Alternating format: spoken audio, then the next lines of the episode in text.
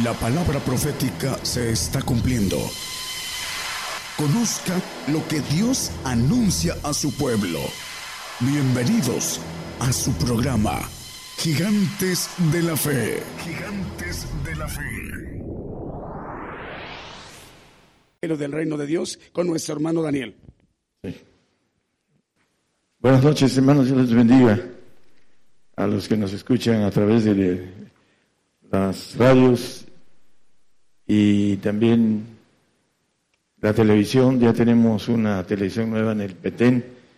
Eh, hay 14 lugares que llega esa, ese cable. Aquí en el Petén, Guatemala, está muy cerca de México, casi es una zona ah, pegada a la parte baja de Tabasco, Tenosique. Por ahí eh, mis tíos y mi madre eh, eh, estaban en el tiempo de jóvenes, vivieron ahí en el Petén y al final de cuentas son mexicanos porque estaba muy pegado el aserradero de mi abuelo a, a Tabasco, a la parte baja de Tenosique. Ahí fue donde los registraron. Bueno, Ahí están esos pueblos este, que nos están viendo en cable ahorita. Son 14. Son como 25 mil personas más que se eh, alcanzan la bendición de poder llegar a ellos. Es difícil hacerlo de otra manera. Y también ah, cuando hemos andado los lugares inhóspitos como selváticos es más difícil todavía. La Bueno, eh, el tema es algo muy conocido, pero vamos a verlo con ciertos puntos diferentes. El amor, eh, las cuatro palabras que dice amor, lo que es la raíz del amor, ya el otro día el hermano Daniel Izquierdo lo, lo dio, vamos a volver a repetirlo. Eh, a quiere decir eh, no y muerte.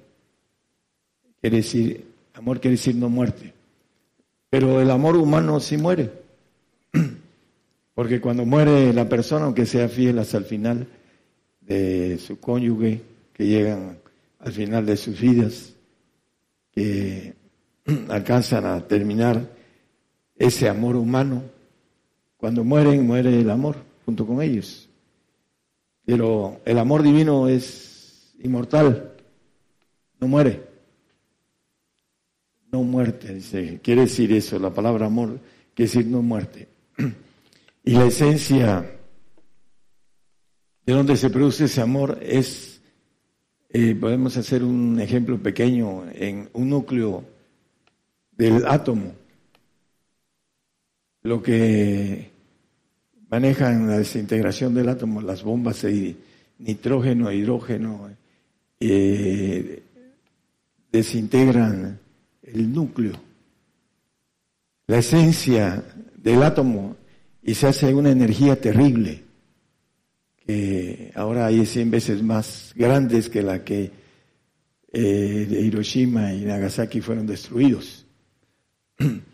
El punto importante es que el amor es el, lugar donde se desarrolla la energía inmortal de Dios.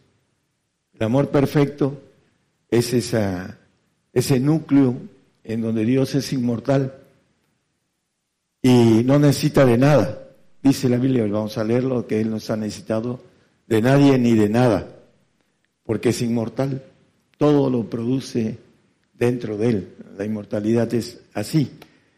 Y los que buscamos, dice el apóstol Pablo en el 2.7 de Romanos, los que buscamos gloria, honra e inmortalidad, bueno, pues la inmortalidad está dentro de esa esencia de amor de Dios, el amor perfecto del Padre, no me quiero meter mucho en esto porque es más profundo.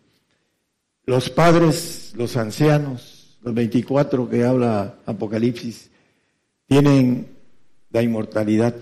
No son 24. Entre ellos está el Señor. Antes era ángel de Jehová o hijo de Dios. Se ganó el estatus de padre. Lo dice Isaías 9:6. Dice, Padre eterno, príncipe de paz, en la parte de abajo, dice que su nombre será admirable, consejero, Dios fuerte, Padre eterno, príncipe de paz. Él está dentro de los ancianos. Antes estaba en los segundos tronos, ya lo hemos oído eso, pero es importante para llegar al amor que es algo inmortal. No muerte es lo que quiere decir amor. Y en el Apocalipsis 3:21 nos habla que al, que venciere yo daré que se siente conmigo en mi trono, en el trono que él tenía de los ángeles de Jehová, que dice Isaías, después lo vemos, digo, no, hermano, no es Isaías, es a Zacarías 12:8, que seremos como el ángel de Jehová. Pero vamos a terminar el texto. Así como yo he vencido y me he sentado con mi Padre en su trono. El Señor es el segundo de todos los ancianos, de todos los padres. Es Padre eterno, dice Felipe, muéstranos al Padre, ya lo hemos visto esto. Es para los que nos escuchan en las televisoras nuevas, etcétera. Dice, ¿cuánto tiempo he estado con vosotros y no me conocéis? Le dice a Felipe el Señor. Porque Él subió de los segundos tronos al primeros, de los primeros tronos. Está sentado a la diestra del Padre. Y dice la palabra que los 24 ancianos, excepto uno, se le postran a Él, porque Él es el segundo de todos. Bueno, el, el punto importante de lo que estamos viendo es por ahí hay una película que dio la vuelta al mundo, La Pasión de Cristo. Algunos de ustedes la vieron.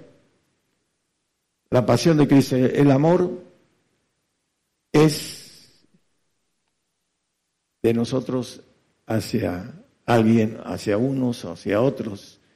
No es el amor a que se habla eh, narcisista, es personal, es egoísta ese es el amor narcisista, el que genera un amor interno, el corazón es engañoso y perverso y se ama a sí mismo, amador de sí mismo, egoísta. Se ama nada más él o ella. Y es difícil tratar con esas personas a niveles espirituales, porque son narcisistas. Bueno, el, eh, el amor es egoísta. Hay dos clases de amor, el amor humano y el amor divino, no hay otra. Y el amor de corazón del hombre de la mujer, pues dice el 17.9 de eh, Jeremías, que el corazón es engañoso y perverso. Engañoso es el corazón más que todas las cosas y perverso, ¿quién lo conocerá? Ese es el que genera el amor humano. Por eso muchas parejas se divorcian porque es engañoso el corazón. El amor que genera el corazón es engañoso, el ser humano.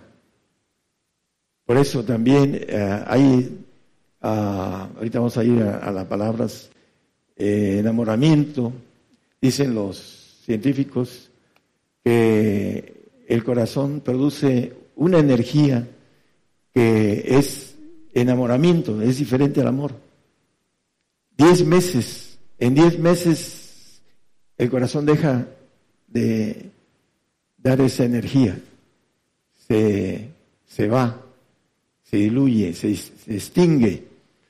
Y ese enamoramiento, si no alcanza el amor humano, no hay esa ligadura humana de amor entre una pareja. Eh, puede ser algunos otros puntos importantes del amor, pero por eso dice la Biblia que en cuestión de esto, dice que, hablando de los que madrugan para amarle, dice, yo amo a los que eh, madrugan para amarme. Es la otra palabra, de madrugar, pero a los que... ¿Mande? Madrugando me buscan o me hallan. ¿Por qué? Porque el hombre cuando empieza a buscar a Dios tiene un enamoramiento hacia Dios, pero si no es aquilizado él en esa búsqueda, después se vuelve monótono, lo que genera el amor humano. Por eso es importante entender el amor divino, porque necesitamos tenerlo. Hay aquí gente que no lo tiene, el amor divino, por mucho que lo, lo quiera expresar, no lo tiene porque es algo que se ve en las obras de amor. Ahí lo podemos, ahorita vamos a leer textos para que eh, manejemos exactamente cómo se distingue el amor de Dios, el amor de Cristo, que tiene que ver con lo divino. Eh, Romanos 3.10. 13.10, perdón, 13.10, disculpe. La caridad no hace mal al prójimo, así que el cumplimiento de la ley es la caridad.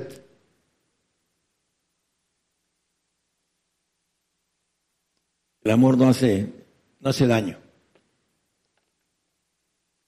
El amor que todo lo sufre, que todo lo soporta, es el amor divino. Pero bueno, el amor eh, humano no hace daño mientras esté eh, generándolo el corazón.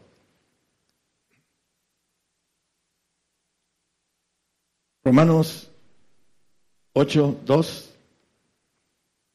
es un texto conocido para ustedes, porque la ley del Espíritu de vida en Cristo Jesús me ha librado de la ley del pecado y de la muerte. Dice que, hablando del texto anterior, eh, hablando del amor, eh, la caridad no hace mal al prójimo, así que el cumplimiento de la ley es la caridad. ¿Cuál es ese cumplimiento de la ley? El Espíritu de vida en Cristo Jesús. Nos ha librado de la ley de, del pecado y de la muerte. Entonces, ¿qué necesitamos tener? Cubrir esa ley del Espíritu del Señor en nosotros. Dice que en 1 Corintios 13, 2 y 3, dice que nada somos si no tenemos caridad. Dice que si tuviese profecía y entendiese todos los misterios y toda ciencia y, tuviese toda la fe de tal manera que traspasase los montes y no tengo caridad, nada soy. En el 3, por favor. Y si repartiese toda mi hacienda para dar de comer a pobres, y si entregase mi cuerpo para ser quemado y no tengo caridad, de nada me sirve. Si no tiene uno el fruto del Espíritu del Señor, no es librado de la ley, del pecado. Porque el único que nos libra de esa ley del pecado, la caridad, no hace mal al prójimo. Dice el texto que leímos, eh, Romanos, no, perdón, Gálatas, ¿no? Ah, Romanos 10, disculpe. Ah, el cumplimiento de la ley es la caridad, el fruto del Señor, el amor del Señor, dice Efesios 3:17, que habite Cristo por la fe en vuestros corazones. Que habite Cristo en el corazón engañoso y perverso. ¿Cómo habita Cristo en nosotros? Bueno, a través de su palabra. Dice también el apóstol, tenemos la mente de Cristo, dice eh, el Corintios 2, el último versículo, primero Corintios 2, es 16 creo. Dice que tenemos la mente de Cristo. ¿Quién conoció la mente del Señor? ¿Quién lo instruyó? Más nosotros tenemos la mente de Cristo. ¿Cómo podemos tener la mente de Cristo? Una cosa es tener la mente de Cristo y otra es la mente de Dios. Cristo es Dios. Pero es importante entender qué nos quiere decir la Biblia acerca de esto. Y nos dice el Señor, bienaventurado el varón que medita en su ley día y noche porque tenemos un filtro divino de la palabra para que no nos engañe nuestro corazón, perverso y engañoso. Pero si no leemos la palabra, esa bienaventuranza que no queremos, bienaventurado el varón que medita en su ley día y noche, será como el árbol plantado junto a corrientes de agua que da su fruto en su tiempo y su hoja no cae y todo lo que hace prosperará. Entonces, el punto importante es tener fresca la palabra en nuestra mente para que tengamos la mente de Cristo, porque el Señor nos respeta nuestra mente humana. Los santos son los que tienen la mente humana y que empiezan a filtrar la palabra a través del conocimiento, de estar leyendo, de estar eh, en comunión. ¿Qué sucede con esto? Que esa palabra fresca filtra las cosas que no son buenas para nosotros. Pero como no tenemos información, es la comida, la palabra, no comemos, estamos flacos y no oramos. Y, bueno, viene el diablo y nos tumba por causa de no querer que el Señor viva en nuestro corazón. Como dice Efesios 3:17, que habite Cristo en vuestros corazones, para que fundados, arraigados y fundados en amor, podamos comprender las grandezas que Señor nos tiene para nosotros. Y una de ellas es el amor inmortal. Lo que genera ese amor que solamente los padres, los padres celestiales tienen capacidad para dar esa inmortalidad. Nosotros vamos, los que nos colemos, si somos inmortales, no vamos a poder dar inmortalidad. Vamos a poder dar vida creada, pero no inmortalidad. ¿Por qué? Porque solamente los padres que están en el primer trono, los primeros tronos, que gobiernan todo el universo, son los que dan órdenes. En la multitud de ancianos, dice la palabra, hay sabiduría. Entonces son los sabios que gobiernan todo el universo. Bueno, ya sabemos que Gálatas 5:22 habla de que la caridad es el fruto de la caridad. Tenemos que tener ese fruto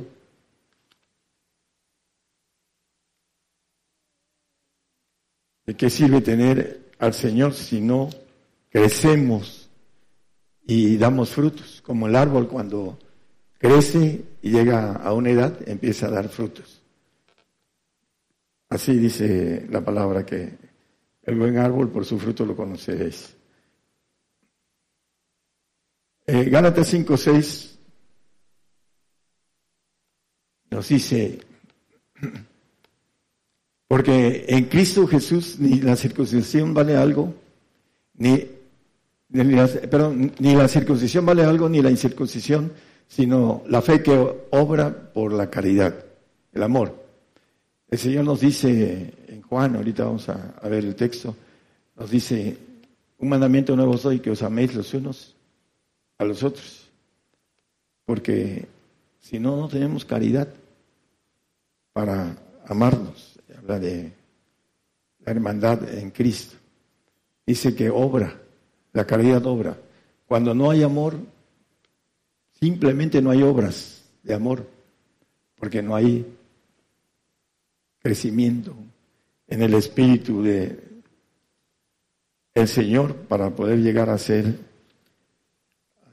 un, un hombre, como dice de manera figurativa, que cuando era niño, yo creo que él amaba como niño hablaba como niño, pensaba como niño. Cuando fui adulto, dejé las cosas de niño. La cuestión del amor viene siendo igual. Obra depende del crecimiento.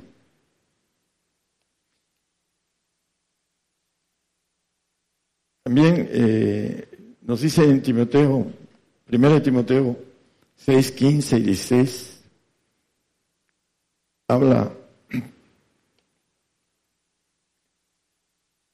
de la inmortalidad, el 15 dice, el cual a su tiempo mostrará al bienaventurado y solo poderoso, Rey de Reyes y Señor de Señores, quien solo tiene inmortalidad, que habita en luz inaccesible, a quien ninguno de los hombres ha visto ni puede ver, al cual sea la honra y el imperio sempiterno.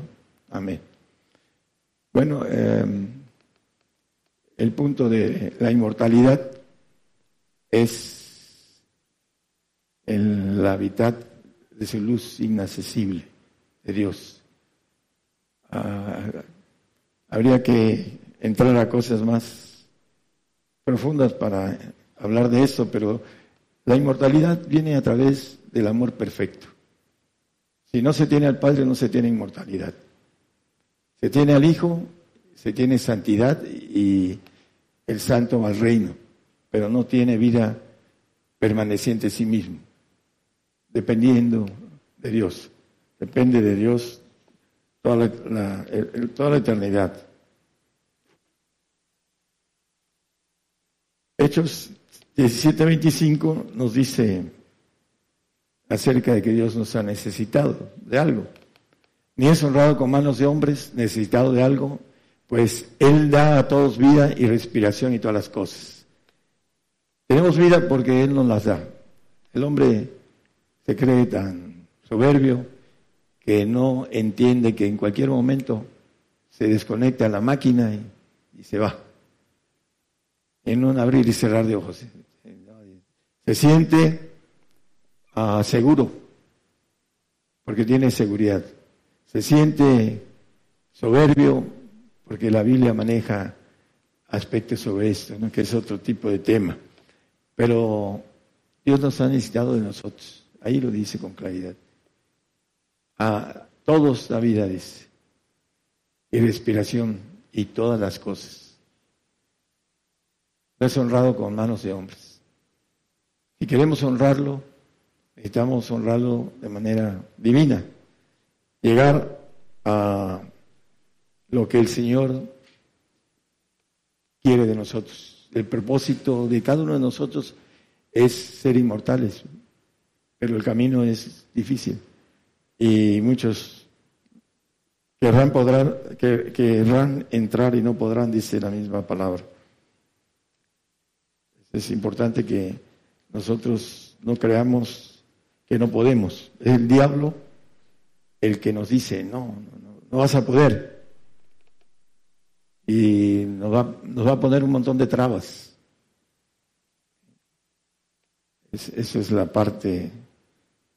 Eh, nos trae gente, y no estoy hablando de nadie, estoy, trae su cizaña y la mete aquí, la siembra, para que los que quieren los tropiecen. El mismo diablo, ¿no? Es el hombre que se deja zarandear por el diablo. En primera de Corintios 15, 53 y 54, nos dice el apóstol Pablo que es menester que eso corruptible sea vestido de incorrupción, nuestra carne de ahora sea cambiada por una sangre del Señor incorrupta que no se envejece y que tiene muchas cualidades que la mujer no va a tener dolor de parto en el milenio, porque vamos a, resucitar con nuestros cuerpos terrenales. Ahorita vamos a leer un texto nada más. Eh, dice, y esto mortal sea vestido de inmortalidad nuestra vida mortal. Eh, nos maneja Romanos 8, 23, hablando no solo ellas, las criaturas, los animales, más también nosotros mismos, nosotros, que tenemos las primicias del Espíritu, nosotros también gemimos dentro de nosotros mismos, esperando la adopción, es a saber la redención de nuestro cuerpo adoptivo el cuerpo que vamos a recibir en el milenio, terrenal. No puede salir de este lugar. Es adoptivo, es prestado porque nos vamos en espíritu, en el arrebato, al trono blanco y después nos vamos a tercer cielo. Y allá en el tercer cielo se nos va a dar inmortalidad a los que alcancemos la inmortalidad. Así está el, punto importante. La adopción es el cuerpo con la sangre del Señor, que nos habla que nos va a resucitar terrenalmente. Hay un texto que traigo aquí en Corintios 15, creo que no lo traigo, pero es el 46, creo. Vamos rápidamente a buscarlo. Primero Corintios 15. Permítame un segundo. Ah, el 48, eh, para ser más directo. ¿Cuál el terreno? Hablando de la resurrección. Tales también los terrenos y cuál el celestial, tales también los celestiales. Los bienaventurados y santos que tienen parte en la primera resurrección. Los santos y los perfectos, sobre todo los perfectos, van a tener eh, o van a estar con el Señor aquí en la tierra, reinando con el Señor con cuerpos terrenales, eh, con la sangre del Señor, que no tiene envejecimiento. Dice que el niño de mil años era niño, hablando de una figura del tiempo que vamos a estar con Él. Eh, no tendremos la maldición de la oxidación de nuestras células. Y hay muchas cosas que no tendremos, la tristeza, la melancolía, ah, todo lo que nos afecta, que viene del diablo. En esta vida, en, este tiempo, vamos a tener cuerpos terrenales, adoptivos, prestados, porque vamos a tener los 1500 años promedio. Y luego vamos y los dejamos, ese, cuerpo, para obtener un cuerpo celestial, ya sea santos, sean perfectos, porque los salvos no van a estar ahí, van a estar los santos y los perfectos. Son los únicos que van a estar gobernando con el Señor la tierra.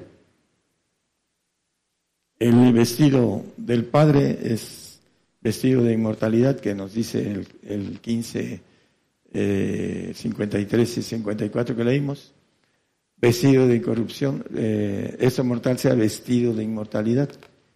Son dos vestidos, uno adoptivo y otro de inmortalidad para los que alcancen el amor de perfección que genera la inmortalidad. Hay algún texto que vamos a leer ahorita, pero vamos a Juan 14, 16, un texto conocido, dice que él es el otro consolador eh, para que esté con nosotros para siempre. La inmortalidad, ese consolador que es el Padre, yo rogaré al Padre, viene y nos da la bendición de ser inmortales para siempre. Hay mucha gente que no cree esto, no cree en la inmortalidad, pero la Biblia lo habla y dice los que buscamos gloria, honra e inmortalidad cuando estemos delante del Señor y no hayamos alcanzado la inmortalidad, nos vamos a jalar los cabellos. Y vamos a quedar así como yo y como el hermano también. Bueno, eh, la importancia de la fe, ¿no? Para entrar a esa bendición. Eh, primera de Juan 14, 28 nos dice del amor eterno, ¿no? 18, 14, 18. Juan, primera, 14, 28. 28 dije 28, es 18. No, es primera de Juan. 4, 18. Perdón, 14 es este Evangelio. En amor no hay temor, mas el perfecto amor echa fuera el temor, porque el temor tiene pena, pena de condena, no de vergüenza. De donde el que teme no está perfecto en el amor porque al final de cuentas el santo va a tener una gloria menor que la de Luzbel, el santo, porque fue vencido por el, el diablo. El único vencedor que dice primera de Juan 12, 2, 13 y 14 que han vencido al maligno son los que van a tener la inmortalidad y van a ser seres divinos, seres todopoderosos, inmortales con toda la característica divina. Vamos a brincar a, la nueva criatura que habla la Biblia. Algunos dicen, ya creyó y ya es nueva criatura. Está muy lejos de la verdad de ser nueva criatura. Es un camino muy áspero y difícil para llegar a algo tan grande. No es tan fácil. Es bastante difícil. Y eh, aquí dice que habéis conocido al Padre, porque habéis vencido al maligno, los que conocen el amor del Padre, la unidad que dice el 4.13, hasta que todos lleguemos a la unidad de la fe, del amor, de, todo lo que es lo divino, a un varón perfecto. Ahí es la importancia de llegar a esta unidad. Si no tenemos esta unidad, algunos ni siquiera sé dónde viven y, tienen mucho tiempo y hemos andado fuera y no, no sé en dónde viven. Tienen años con que no sé dónde viven. Así es. La, la, unidad es diferente, la unidad es perfecta. Esa unidad que dice aquí, que lleguemos a la unidad de la fe, es perfecta, es lo que nos maneja la Biblia, la inmortalidad. Para llegar a eso necesitamos entrar a el espíritu del Padre que es perfecto. Dice el 5.48 de Mateo, sed perfectos como mi Padre que sea en los cielos es perfecto. Ahí está. Entonces, para no tener esas ah, situaciones con, de convivencia que hay de divisiones, es porque no tenemos la mira en Dios, en el, Padre, que nos haga esa bendición de tener esa inmortalidad. Juan 17, 25. Vamos a redondear el tema.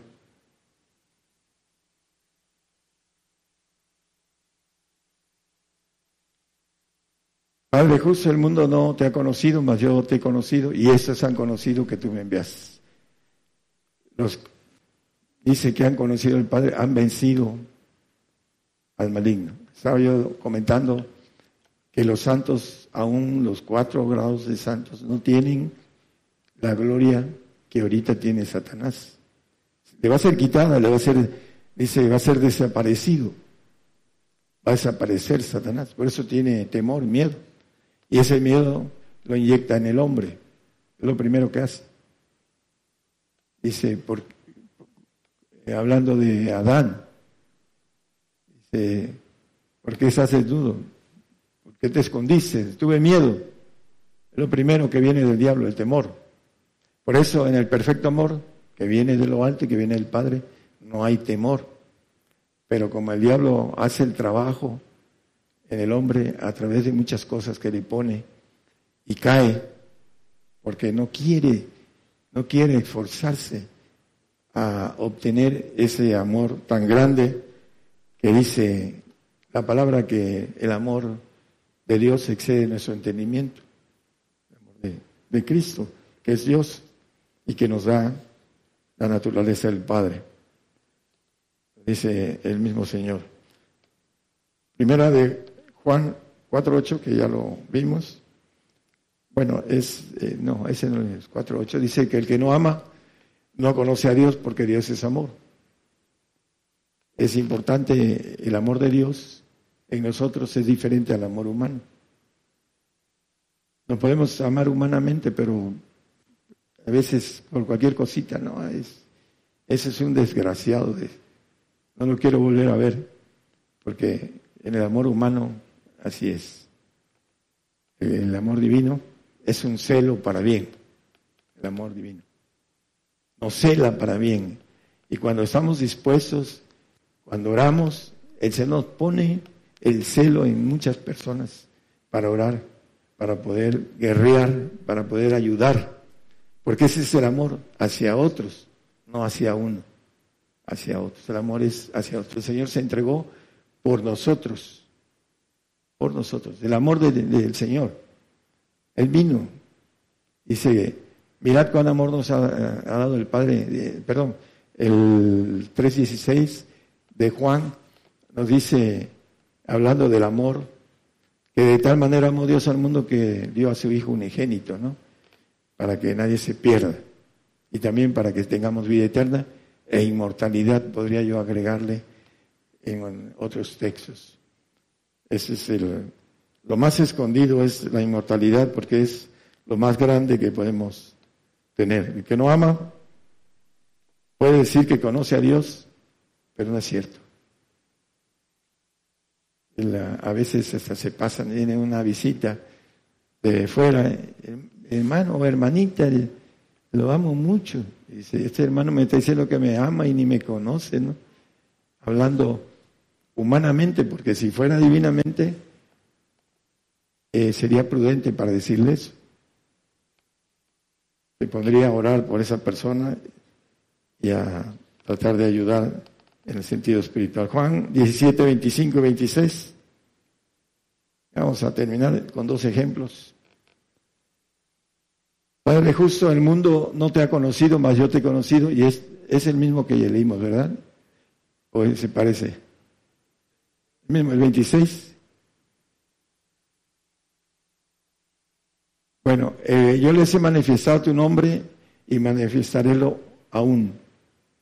Lo manifestaré aún para que el amor con que me has amado es en ellos y yo en ellos. Ese es el amor hacia otro. Mi amor esté en ellos. Y dice, hablando del Padre en ellos y yo en ellos. Es el amor de Dios hacia nosotros. Y nosotros si nos ganamos esa naturaleza que empieza por el Señor a tratar nuestro corazón para que tengamos caridad. Si no tenemos caridad, nada somos, dice. Aunque tuviera, entendiera los misterios y la profecía y diera mi cuerpo en ser quemado, dice. Y no tengo caridad, amor divino, nada soy. Por eso dice Romanos, no lo ponga, Romanos 8, 9 dice al final, el que no tiene el Espíritu de Cristo, el tal no es él. Va a estar en, un, como creyente, va a estar en un paraíso un tiempo y después va a dejar de existir el, el salvo, no tiene vida eterna. Y el santo tiene una vida eterna, ah, como dicen por ahí, encerrado a domicilio en el reino algo muy bello, pero no va a poder salir. El diablo lo venció. Dice que hizo guerra contra los santos y los venció. Porque no alcanzaron la inmortalidad, la, divinidad del Señor. Zacarías 12.8 para que nada más los, le, le damos una lectura hablando de, al final, la casa de David como ángeles, como el ángel de Jehová delante de ellos. Dice que en aquel día, día de Jehová.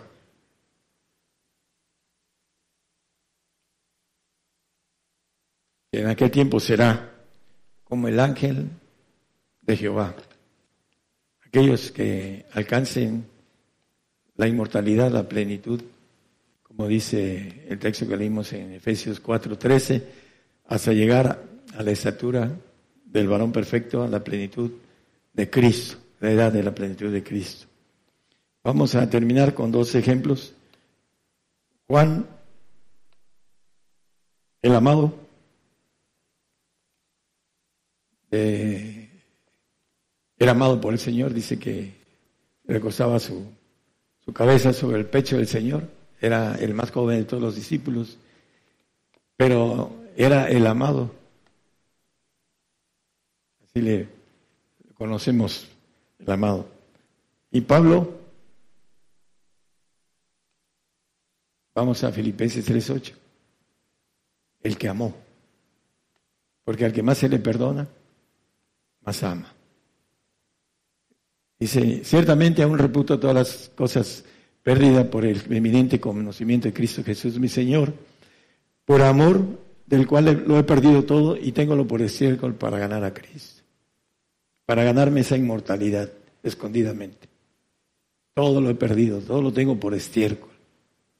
Esa es la dificultad del hombre que prefiere una vida corta y que esté bien a una eternidad, forever, forever, como dicen por ahí, para siempre, jamás. Dice que reinaremos, dice el 22.5 de Apocalipsis, reinaremos para siempre, jamás. Aquellos que obtengamos la bendición de ser inmortales, vamos a andar en el universo, gobernando el universo. Es importante entonces que nosotros alcancemos la bendición. Segunda de Corintios 2.4. El apóstol trabajó más que todos por amor, más que todos los discípulos. Porque por la mucha tribulación y angustia del corazón nos escribí con muchas lágrimas, no para que fueseis contristados, mas para que supieses cuánto más amor tengo con vosotros. Bueno, dice la palabra que el Señor vio Jerusalén y lloró, se angustió, porque él iba a ir a la cruz y veía la dureza del corazón del hombre. A veces esa parte es la que afecta en, nosotros los que queremos que obre el amor de Dios en las personas, el celo de Dios, pero es la voluntad propia del hombre y de la mujer la que lo toma o lo deja. Y cuando no lo hace hay tristeza, hay tristeza en el corazón de Dios, que también es parte de uno mismo, porque empezamos a sentir, a hablar, a tener sabiduría, a tener esos mandamientos que tiene uno que guardar para poder llegar eh, a obtener esa bendición en inmortalidad. Ahí se genera, ya para terminar en, la inmortalidad, se genera en el interior de Dios, de cada uno de las personas de la Trinidad, para no meternos en más gentes, se genera en esa, en ese interior de Dios, se genera todo, toda la vida creada, toda, no hay nada que no esté eh, creado por Dios. No hay seres que puedan crear vida más que Dios. Se genera en el interior de Dios. Ese es algo que está fuera de nuestro alcance por ahora, pero lo que está al alcance de nosotros es que nos ofrece su naturaleza divina para poder hacer muchas cosas. Y está en la voluntad de uno el hacer, llegar y obtener. Es cosa de uno, voluntad propia. No podemos ah, obligar a nadie. El mismo diablo cuando tiene sus sus gentes que andan haciendo inopsis. ¿Quién desea ser inoptizado? Yo. Y, a ver, un hombre una mujer, y ahí están. Levantan la mano y vienen y entran los demonios como en su casa. Y hacen cosas que no se puede hacer normalmente. Eh, muchos de ellos en televisión. ¿Por qué? Porque voluntariamente le dan el espacio al diablo en sus vidas. Hay mucha gente que ignora cómo trabaja el diablo y están dándole la puerta al enemigo. Y creen que a través de pedir perdón, el Señor ya los perdonó. Es cierto. Dice que, que si confesamos nuestros pecados, Él es fiel y justo para perdonarnos. Pero hay pecados que que siguen por, se llama omisión, hermano, por oficio, por oficio, gracias, por oficio. Él los perdona, pero se siguen por oficio. Hay pecados que se siguen por oficio. La mentira es una de ellas. Mientras no se tiene al Padre, se es mentiroso. Entonces, ahí está Aarón como ejemplo. Si no, yo, yo no hice nada, ese becerro me vinieron y me dieron oro y lo tiré al fuego y sí salió solito. Y ya después le dice el Señor a Moisés, el becerro que hizo tu hermano Aarón. Mentiroso el sacerdote. El santo todavía no alcanza el espíritu de verdad, la inmortalidad. Mientras se la boca la mentira, no hay espíritu de verdad, que es el del Padre. Así que hay muchos que se manejan la, cuestión de yo hice esto y hice lo otro, hablando de cosas espirituales también. Dicen mentiras porque se quieren parar el cuello y es mejor ser prudente y, y que lleguemos al Padre y después tengamos la potencia del Padre y después la inmortalidad. Que Dios les bendiga a todos. Por el día de hoy hemos conocido más de la palabra profética más permanente que alumbra como una antorcha en un lugar oscuro hasta que el día esclarezca y el lucero de la mañana salga en vuestros corazones. Esta ha sido una producción especial de Gigantes de la Fe.